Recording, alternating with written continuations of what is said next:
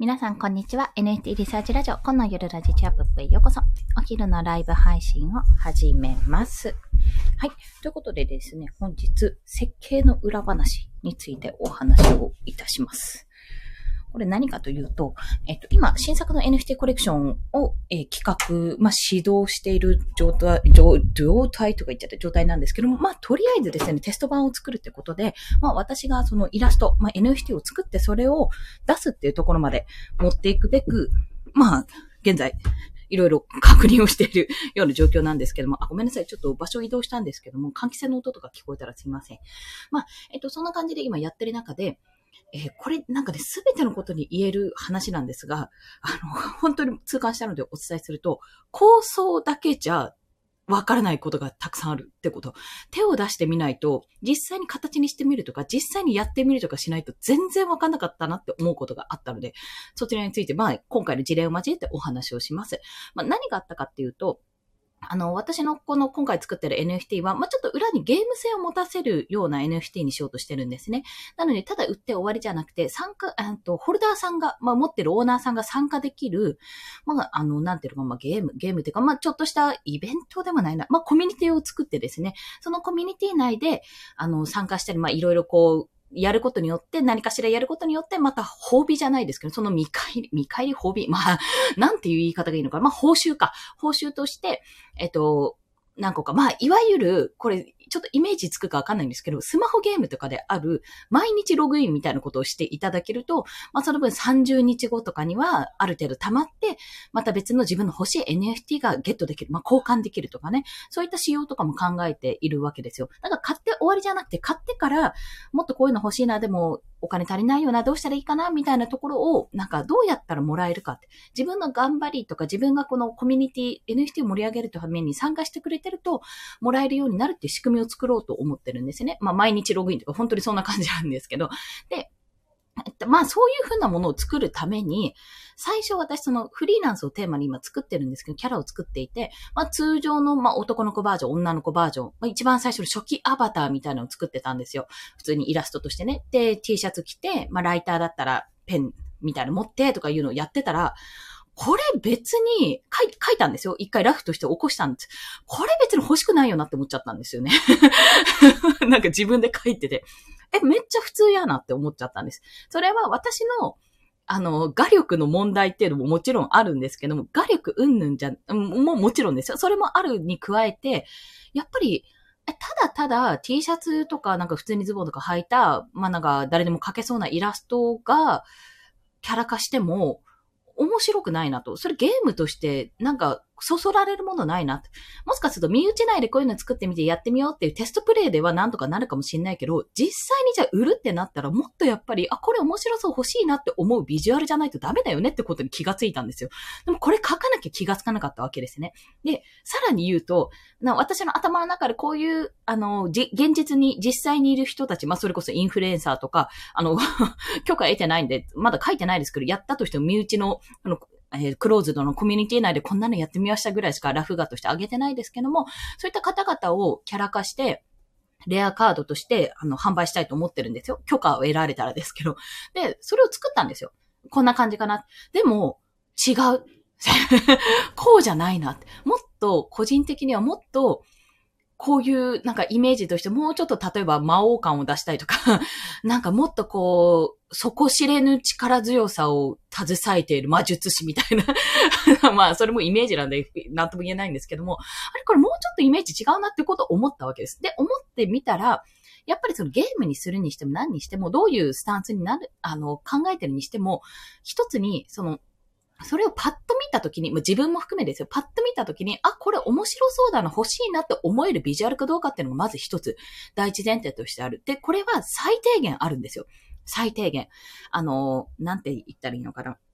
うんと、例えばすっごくうまいクオリティの高いイラストを描く人ももちろんいらっしゃってて、そういう方たちのってやっぱりもうそれだけで欲しくなる。いや、美しい、美麗なイラストって言って欲しくなるのももちろんなんですが、それ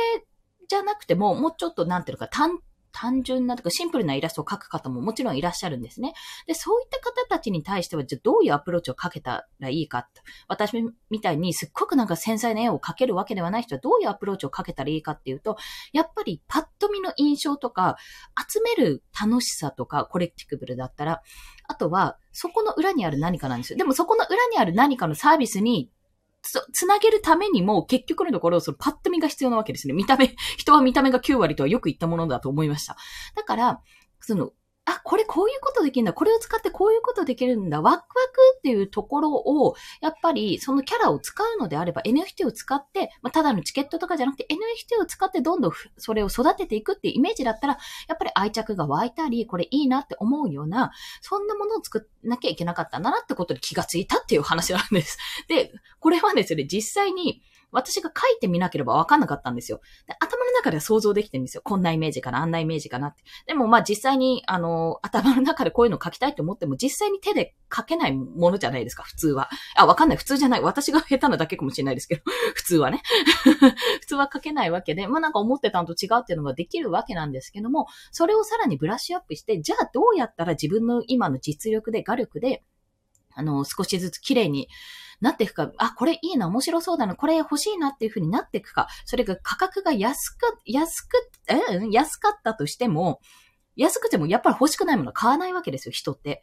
やっぱそうじゃないですか。欲しいって思ってて手の届く値段だからこそ買うわけですよね、そこで。でもまあ、ちょっと手が届かなくても、これは絶対リターンが大きいなと思って買ったりっていう、まあ、購買意欲ってそういったところでいろいろあるわけですよ。で、無料配布っていうのも全然いいんですよ。最初のアバターだけ無料配布っていうのも全然できるけども、それをやっちゃうと、やっぱりそのコレクション自体に価値がなくなってしまうし、結局そのコレクションの価値、その後に売ろうと思ってる名前付きのま、現実にいる人とか、まあ、名前付きのキャラっていうのを、名前がないんですよ、通常のキャラには。あの、まあ、いわゆるノーマルとか、まあ、レアぐらいのレベルだと、名前が付いてないけども、名前の付いた、すごくかっこいいキャラとか、可愛いキャラとか、ちょっと面白いキャラっていうのが欲しいから自分でコツコツやっていくっていうような形に持っていきたいわけなんです。で考えたら、まあなんか、イメージとしては、クリプト忍者ってあるじゃないですか。で、クリプト忍者欲しいじゃないですか。わかんない、わかんないけど、私は欲しいんですよ。本家が欲しいんですよ。で、あの、クリプト忍者が欲しい、でもクリプト忍者は高くて手が出せない、じゃあどうするかっていう時に、まあいろいろ、こう、いろいろ方法はあるにしても、じゃあそこでクリプト忍者じゃない、例えば、まあ、クリプト忍者のもう少しなんていうのかな、あの、れ、廉価バージョンって言うとあれなんですけども、ちょっと手の届きやすい値段で、クリプト忍者の本家じゃないけども、ちょっと、あ、これクリプト忍者シリーズのものだってわかるようなものが売っていたら、やっぱりそれはそれで欲しくなりますよねってことなんです。まあ、いわゆる二次創作、だからファンアートとかもそうかもしれないし、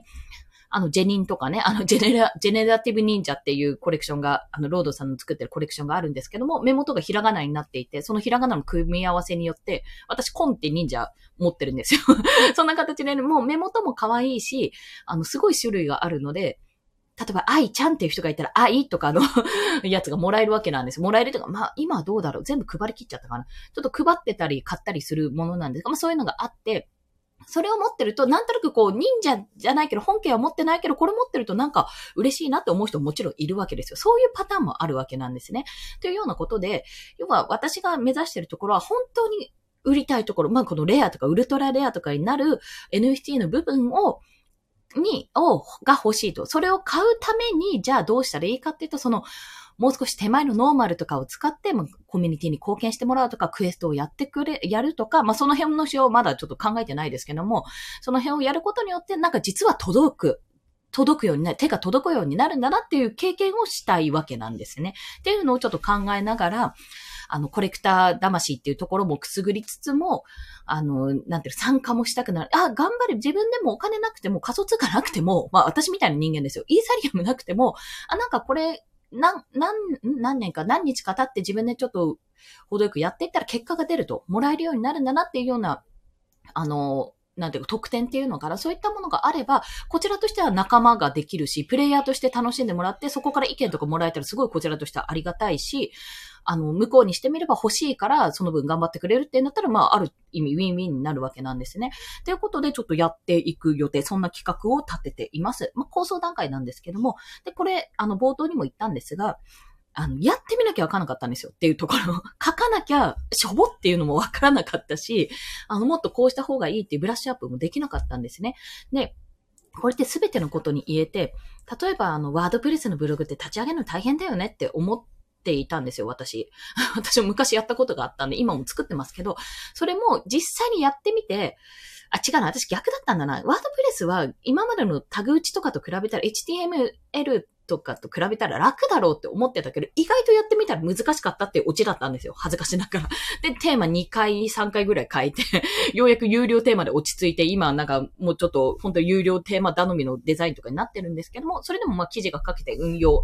はできてるわけなんですね。っていうようなのと同じで、ワードプレスなんか、あのー、設立記事、でもこうやったらできるって記事書いてあったけど、まあ、いつかやればいいかって思ってたら、構想段階で止まってるけども、それ実際やってみたからこそ、あ、なんか意外とここでつまずくとか、なんかサクサク進んだのに、立ち上げたのに、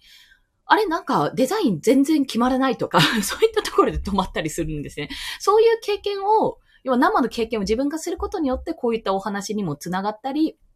あの、これからやろうと思う人が、あ、こういうところでつまずくこともあるんだなとか、私このタイプそうだな、みたいな感じでつながるっていうことなんです。その生の体験ってめちゃめちゃ重要だなっていう、やってみなきゃわからないってことが本当に多いんだなっていう、そんなお話でございました。